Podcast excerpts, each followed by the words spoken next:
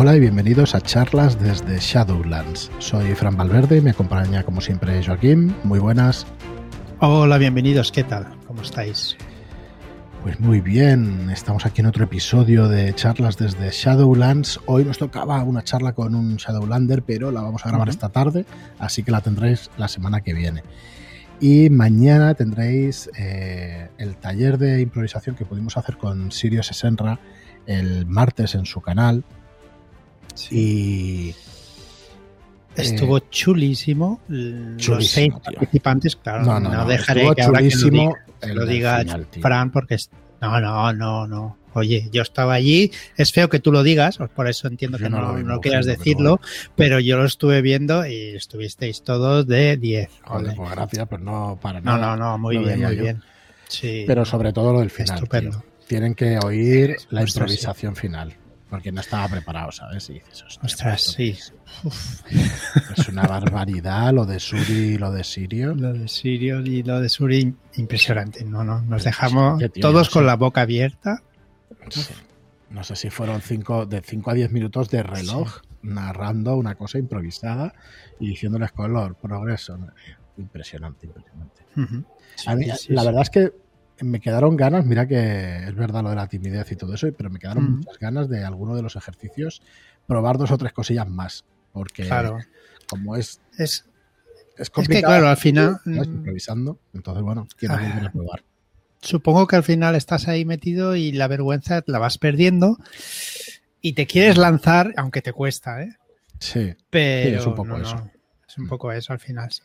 Yo me fui a dormir y ya te digo, yo estuve en la cama dando vueltas y pensando, improvisando el tío. progreso y el color, es que es improvisando toda una historia. ¿sabes? Sí, sí, es, a Es ver, chulísimo. son ejercicios muy guapos, ¿eh? incluso nosotros que somos la editorial, no nos esperábamos que tuviera tanta potencia No. el libro como Mm. la que tiene. ¿eh? Y la tiene, de verdad que la tiene y muy bien.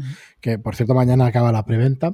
Tendréis siete ejercicios si lo adquirís durante la preventa de, de Atserías, del director de la de Escuela Impro, de Planeta Impro en Barcelona, eh, José Luis Atserías, y de Sirio Sesenra, un ejercicio también de, de color. Así que, que, bueno, si queréis ese libreto extra, pues lo tenéis solamente hasta mañana. Y bueno, y luego sí que lo podréis adquirir en tiendas, o sea que lo podréis adquirir después. Pero vamos, un libro muy interesante, la verdad. Que bueno, que hace que, joder, yo creo que, que entrena muy bien todas estas técnicas para que para que te lances, macho, para que la verdad es que sí. muy bien, muy bien. Eh, yo estuve hablando en el chat y hubo, no, no recuerdo el nombre ahora quién, quién fue, que lo dijo que las había hecho todas las, Sí, él solo. un Yo montón tampoco me acuerdo del nombre, pero lo leí. Y que todas hablaba consigo mismo, solo, sí, sí, sí. Y que mm, no sé si tiraba un dado y iba cambiando progreso, color, tal. Sí. Ostras. No, no, muy bien, muy bien. Está el libro genial, tiene un contenido estupendo y súper práctico, muy fácil de seguir y muy práctico, o sea que muy guay. Eh, más cosas. Tenemos el día 21 en los Shadow Shots, en nuestra suscripción de los Shadow Shots, el sexto episodio de la campaña Historias más allá del velo de Abraham Castro Cero. Atención al sexto capítulo que se llama Uf. Asesino. Atención, porque es Seven Uf. concentradito. Ahí, ¿sí o no? Sí, sí, sí, totalmente. Está espectacular. Está Pues sí. Está súper chulo el, el capítulo y bueno, el que esté suscrito se lo podrá descargar gratuitamente el 21 y si no, pues suscribíos a nuestros Shadow Shots porque realmente es un capítulo que ha quedado especialmente bien. Eh, Cero, ha quedado chulísimo si nos escuchas. Nos encantó eh, testear la aventura y, y verla escrita después y bueno, y el arte de Marlock como siempre. Eh, es, es cruda, ¿eh? es un poco... Eso, terroristas es muy adulta, muy madura y eso. Ujú. Esta especialmente. Así que no comáis Sí, sí. antes de jugar. Eso de merienda mientras juegas, no. no lo recomendamos. Pero bueno, que la verdad es que espectacular. Sí. Muy chulo, sí, sí. eh, apuntaos porque, porque mola un montón. Y luego también va a llegar el, el día 1 una aventura para Dungeons and Dragons de Hiromi, de Hiromi Sawa. Y, bueno, y más cositas que el La caravana se llama. Correcto, la caravana. Y muchas más cositas, ¿eh? porque el día 1 también queremos estrenar también una serie de vídeos que tiene Hiromi con técnicas también de dirección y alguna cosa más, así que va a estar la suscripción a los Shadow Shots ahí a tope. Y bueno, el, día 2 de julio, que es viernes, también tenemos, tenemos la preventa de Vástagos 3, o sea que bueno, nosotros la verdad es que no, no paramos, eh, no sabemos todavía eh, este agosto si haremos vacaciones o no, alguna cosa haremos, porque si no ya no aguantaremos más. Pero en el podcast yo creo que dejaremos incluso grabados, grabadas muchas cositas. Así que bueno, eh, nada, gracias por seguirnos por ahí y vamos un poco en el contenido del programa, porque si no nos... no podemos parar aquí de decir cosillas. Bueno, seguimos con la llamada de Tulu, que estamos dándole fuerte al libro a ver si avanzamos y avanzamos, pero el libro tiene un contenido brutal. Esta mañana va a mirar yo la primera edición o la segunda aquí en España de, de Internacional, de, de sí, de York Internacional, de la llamada de Tulu. Estaba buscando la casa Corbett y no está ahí la casa Corbett. Eh, curiosamente, en esa edición, puede estaría en la de antes y en la de después, pero, o, bueno, no, o no, lo estaba buscando esta mañana y no estaba. Pero bueno, quería decir que, que, el contenido que hay en ese libro es perfecto para jugar a Tulu, pero que el contenido que hay en estas ediciones nuevas es inabarcable. Ya lo estáis viendo que, nos tiramos episodios y episodios. Y igual llevamos ya más de 10 horas, más, más de 10 horas, ¿no? Más de 20 programas llevaremos de, la llamada. Totalmente, sí. Y nos pueden quedar la mitad aproximadamente, o sea que bueno, hay un montón de contenido. Bueno, lo último no porque son las aventuras, pero sí que sí que hay una barbaridad de contenido el grimorio y los artefactos, los monstruos, todavía queda, te queda contenido todavía. Sí, cuatro o cinco programas tranquilamente de eso queda. Ya nos diréis a ver si se os hace aburrido y eso, pues intentaríamos reducirlo o algo, pero en principio a nosotros como es un tema que nos gusta, pues la verdad es que vamos también con bastantes ganas de hacer el, de hacer el programa. Bueno, haciendo este último, esta última entrada he visto algún hechizo y digo, ostras, esto esto es un spoiler como una casa. Pero porque yo ya he jugado una aventura donde sale un hechizo así, ¿no? Pero, sí. ostras. Son no sé si son cosas que deberías saber. A ver, en eh, La llamada es un juego clásico y la mayoría de la gente que nos escucha ya sabe la mayoría de hechizos, pero es cierto que escuchando según qué, pues sí. Pero bueno, que una cosa es escuchar un programa y luego tres años después jugar una aventura. Luego, no sí, no, no, evidentemente, incluso cambiándole el nombre a los hechizos ya. Sí, ya está. Ya, no los conoces, claro. Mm, sí, sí. Bueno, pues si quieres empezamos repasando estos hechizos más. Va, vamos a ver el primero de ellos. Pues venga, eh, crear barrera de NAC Tiz, ¿vale? Este debe ser un poco complicado de encontrar, ¿vale? Porque la única copia escrita de este hechizo se encuentra en una gran biblioteca encantada, ¿vale? Situada en un planeta que orbita alrededor de la estrella Celeno. O sea, una de las, Pleiades. Este, pues mira, decías de spoiler, no digo nada. Porque yo sé cómo se puede llegar ahí en el ah, juego, claro, en el juego. Si no, una, una nave muy grande necesitas. Vale. ¿Este qué hace? Pues eh, genera una barrera de forma esférica de unos 100 metros de diámetro, ¿vale? Se puede emplear para protegernos o proteger al hechicero, vaya, el que, la, el que haga el hechizo, o encerrar en su interior a un monstruo o a un enemigo, ¿vale? Eh, otorgará una defensa tanto física como mágica y eh, cada participante en el conjuro del hechizo pierde 10 puntos de cordura. No está mal. Y utiliza los puntos de magia que quiera. ¿Vale? Por cada punto de magia dará 3 dados de 10 de fuerza a la barrera. Qué brutal. Que ya es potente. Tardaremos un minuto en ejecutarlo y en diluirse tardará un dado de 4 más 4 horas. En, en el caso que encerremos a alguien, deberá hacer una tirada enfrentada con las fuerzas del, del monstruo contra la fuerza de la barrera. O del ataque, ¿no? Del físico y mágico es. Pues, bueno, ya sabéis cómo, cómo poner una alarma en casa. no, no puedes atacar la barrera, o sea, la barrera tiene una fuerza poderosa. Sí, sí, sí. No sé yo si podrás. Está muy interesante. Este hechizo mola mucho. Creo que tendrá que ver algo con Carcosa y todo eso. Por eso decía lo de las Pléyades y tal. Y eso si quiere hacer mayor, mayor spoiler y eso. ¿Vale? Creo que en, en las Pléyades está donde está pues el planeta de donde viene el rey de amarillo y estas cosas. Pero bueno, aunque sea un pelín de spoiler, ya os aseguro que jugar cualquier cosa que tenga el signo amarillo o el rey de amarillo, eso mola mucho, porque es un mundo onírico que está. Si cogéis algún máster eh, y si cogéis a Sirio, entonces ya lo flipáis si jugáis a cualquier cosa.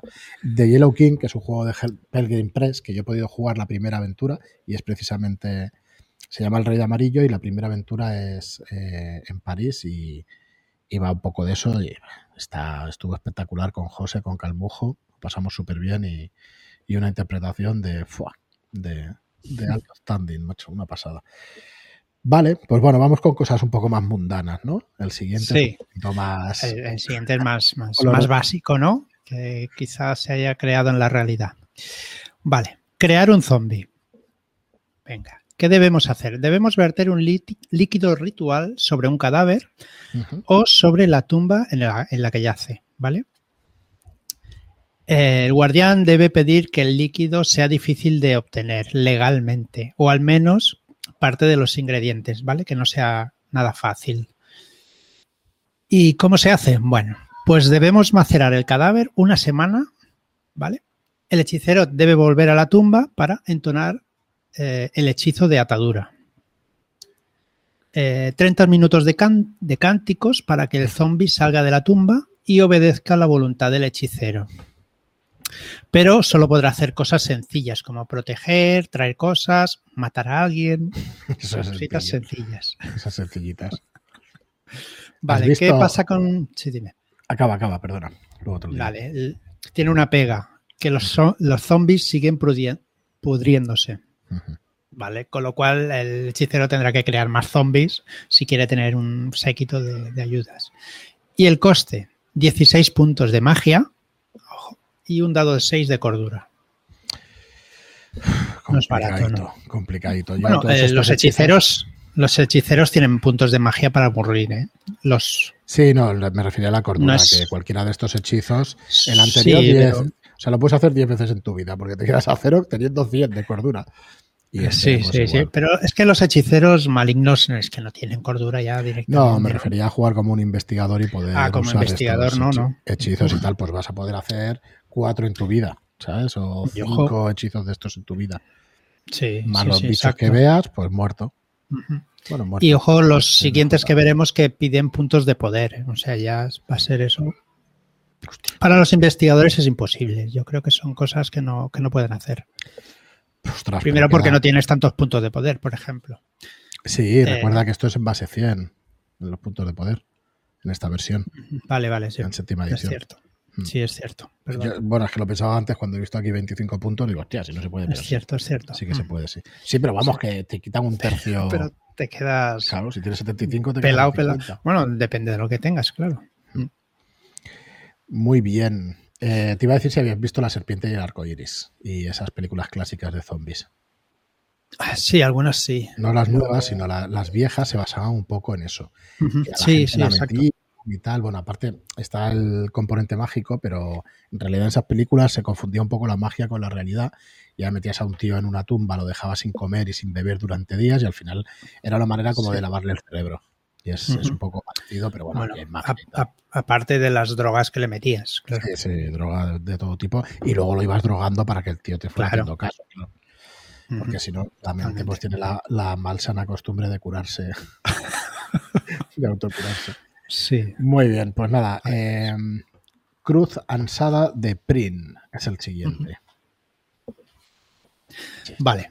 El hechizo para crear una cruz ansada, una anja, eh, Anja. sirve para anja, sirve para desterrar a criaturas individuales de los mitos.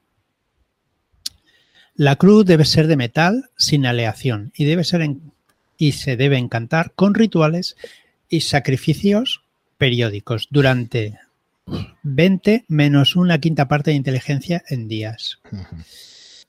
Bueno, pues no sé, dependiendo de la inteligencia del hechicero, pues más o menos días.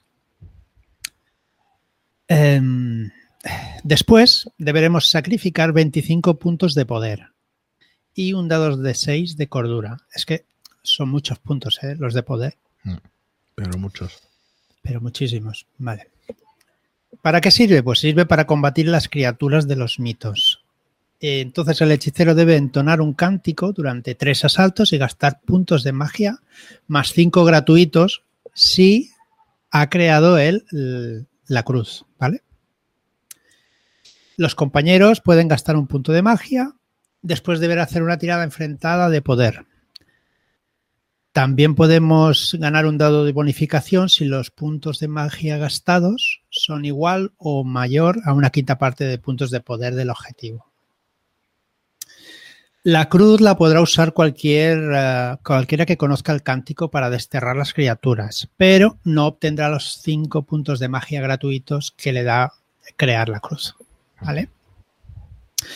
¿Qué pasa si no ganamos la tirada enfrentada de poder? Pues que el monstruo atacará al, que lleve la cruz.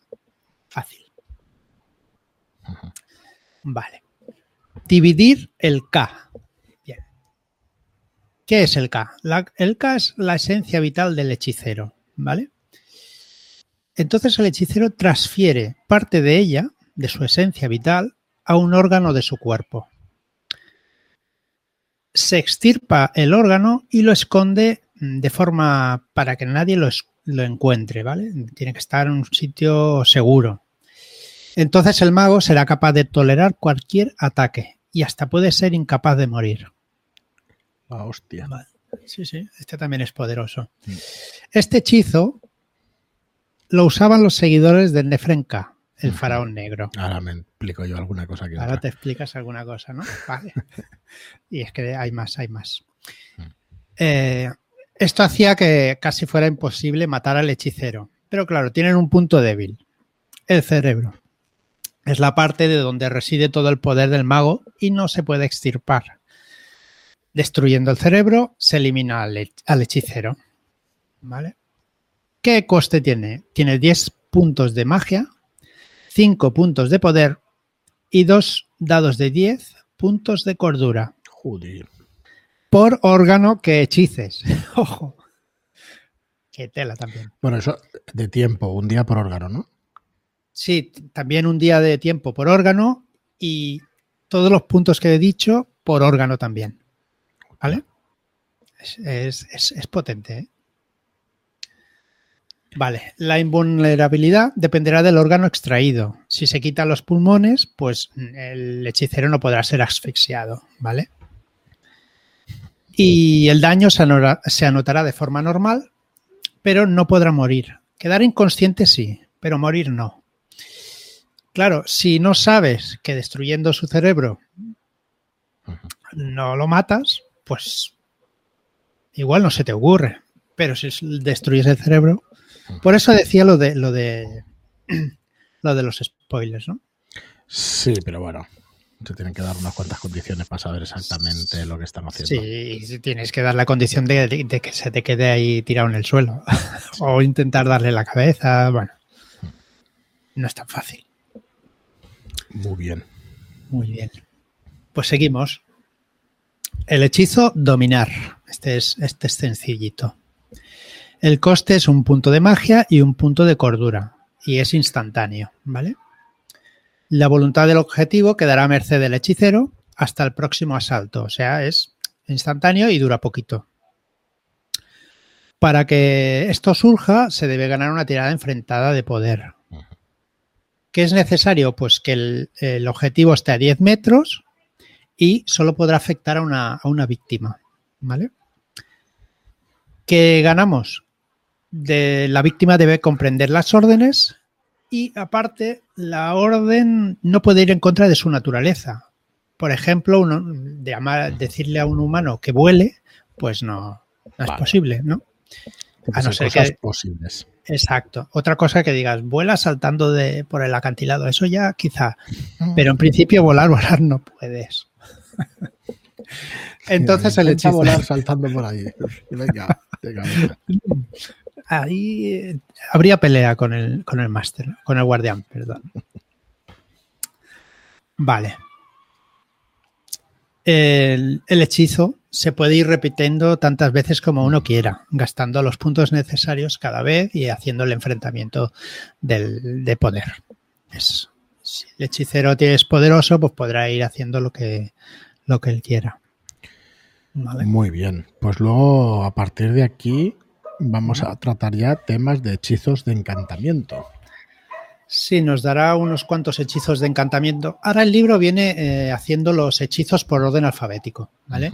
Sí. Y entonces ahora, pues eh, supongo que los agrupa en hechizos sí, sí. del mismo tipo a ver, también. Por, por, explicarlo otra vez de nuevo, que, que no sé uh -huh. si quedó claro cuando lo explicamos. Viene por orden alfabético desde el principio. El problema es que los hechizos de convocar, de contactar y todo eso los agruparon. Entonces, en sí. de contactar, pues están todos los de contactar a las criaturas, entidades y todo eso. Los de convocar sí. igual y todo eso. Por eso eh, parece que vayamos saltando entre unas clases y otros, y es porque, bueno, porque viene así. No. Si te fijas, después del hechizo dominar, pues viene el hechizo de encantamiento. Correcto. ¿Vale? Y entonces agrupa los, los que hay, que hay cinco o seis, no, no hay muchos. Vale, estos hechizos son utilizados para imbuir magia, objetos o artefactos, ¿vale? Todos requieren sacrificios de sangre, sacrificios de puntos de magia, un dado de cuatro puntos de cordura como, men, como mínimo y al menos un día de tiempo de, de juego.